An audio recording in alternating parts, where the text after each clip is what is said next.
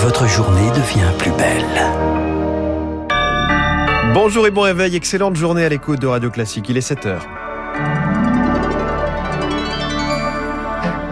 La matinale de Radio Classique avec François Geffrier. C'est l'information de la nuit. Washington et Londres appellent ce matin leurs ressortissants à quitter les hôtels de Kaboul en Afghanistan en raison d'une menace sécuritaire. Les catholiques toujours sous le choc du rapport Sauvé sur les abus sexuels dans l'église. Trois personnalités appellent ce matin à la démission collective des évêques, dont la directrice de la rédaction de témoignages chrétiens, Christine Pedotti, vous l'entendrez. Et puis fini les pommes et les bananes sous plastique à partir du 1er janvier 2022. Bonne nouvelle pour les consommateurs. L'argent ne coûte pas cher, mais jusqu'à quand Ce sera l'édito d'Étienne Lefebvre dans 10 minutes, alors que le budget 2022 en forme de texte à trous est étudié à l'Assemblée nationale aujourd'hui. Puis l'invité de l'économie, elle propose une dose de capitalisation dans notre système de retraite. Cécile Philippe, président de l'Institut Molinari, nous expliquera pourquoi ce n'est pas un gros mot. Puis nous retrouverons David Doucan pour l'info politique. Nouveau rendez-vous tous les matins à 7h25.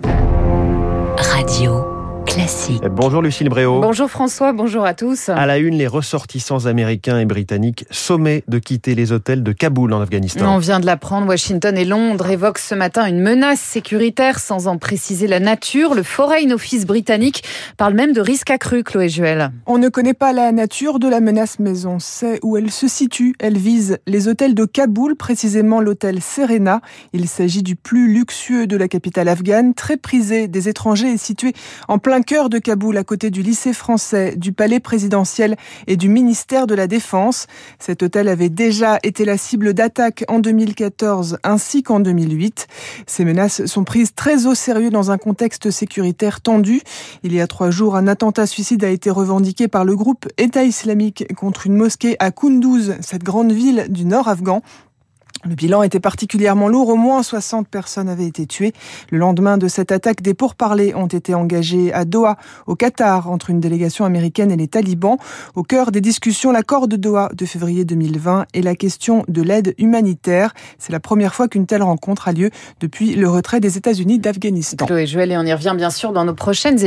L'Algérie ne pas après les propos d'Emmanuel Macron sur la rente mémorielle. Première réaction publique du président Tebboune hier, le retour de l'ambassadeur algérien à Paris est conditionné, je cite, au respect total de l'État algérien. Pour le président, la France doit oublier que son pays a été un jour une colonie française. Des frictions aussi dans la Manche entre Paris et Londres. En cause les traversées illégales de migrants cherchant à gagner le Royaume-Uni. Depuis le 1er janvier, 15 400 ont tenté de franchir la Manche. Hier encore, 342 ont dû être secourus au large du Pas-de-Calais, dont deux en état d'hypothermie et un blessé. En déplacement sur les plages du Nord ce week-end, le ministre de l'Intérieur Gérald Darmanin s'en est clairement pris à Londres, Marc Tédé. Ce week-end encore, plus de 1100 migrants ont été secourus par les Britanniques. Néanmoins, le ministre de l'Intérieur, Gérald Darmanin, balaie les accusations de Londres et lui renvoie la balle. Le Royaume-Uni doit verser, dit-il, les 63 millions d'euros promis dans le cadre de la lutte contre l'immigration clandestine. Et Paris veut aussi un nouveau traité migratoire. Selon le ministre, pas question que la France soit l'otage de la politique intérieure britannique. Paris est un allié de Londres, pas son vassal.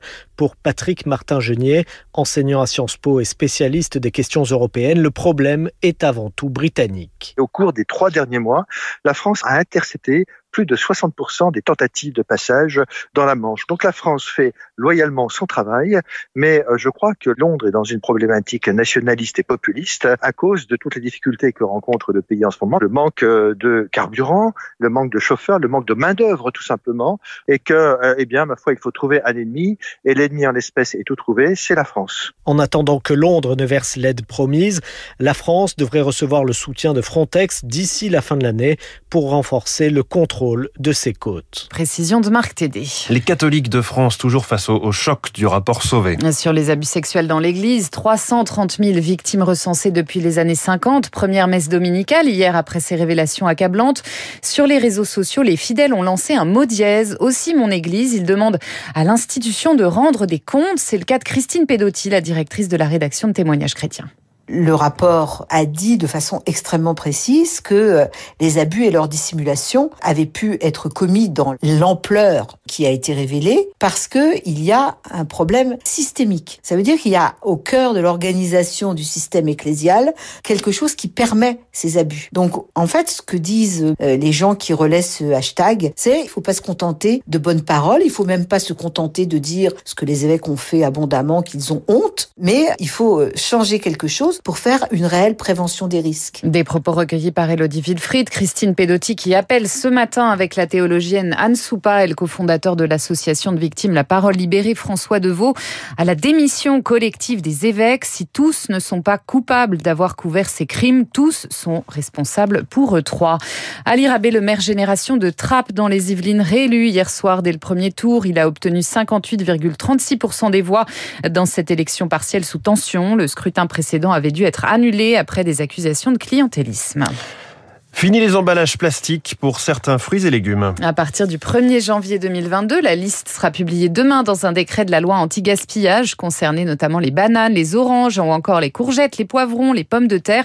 Une bonne nouvelle pour les consommateurs rencontrés par Anne Mignard. Fini le cellophane autour des pommes, des poires, des concombres et des tomates. Le plastique va progressivement disparaître des étals de fruits et légumes pour le plus grand bonheur de Solange. C'est une très bonne chose. D'ailleurs, moi, même s'il y a des plastiques, je prends les cartonnés qui servent pour les céréales, les choses comme ça. Le plastique, je trouve que ça abîme les fruits et que c'est pas très bon pour l'environnement. Un avis que partage Alice. J'avoue que quand on voit des bananes qui sont emballées avec du plastique, je trouve que c'est un gâchis.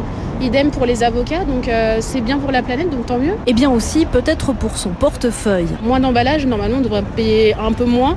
Après avec ce qui se passe économiquement, peut-être que les prix seront stables. Cette mère de famille est favorable à cette suppression mais demande des adaptations. Je pense qu'il faut avoir des mesures quand même euh, d'hygiène assez particulières, mais euh, ça peut se faire. Ça doit se faire même pour Arnaud Schwartz de France Nature Environnement.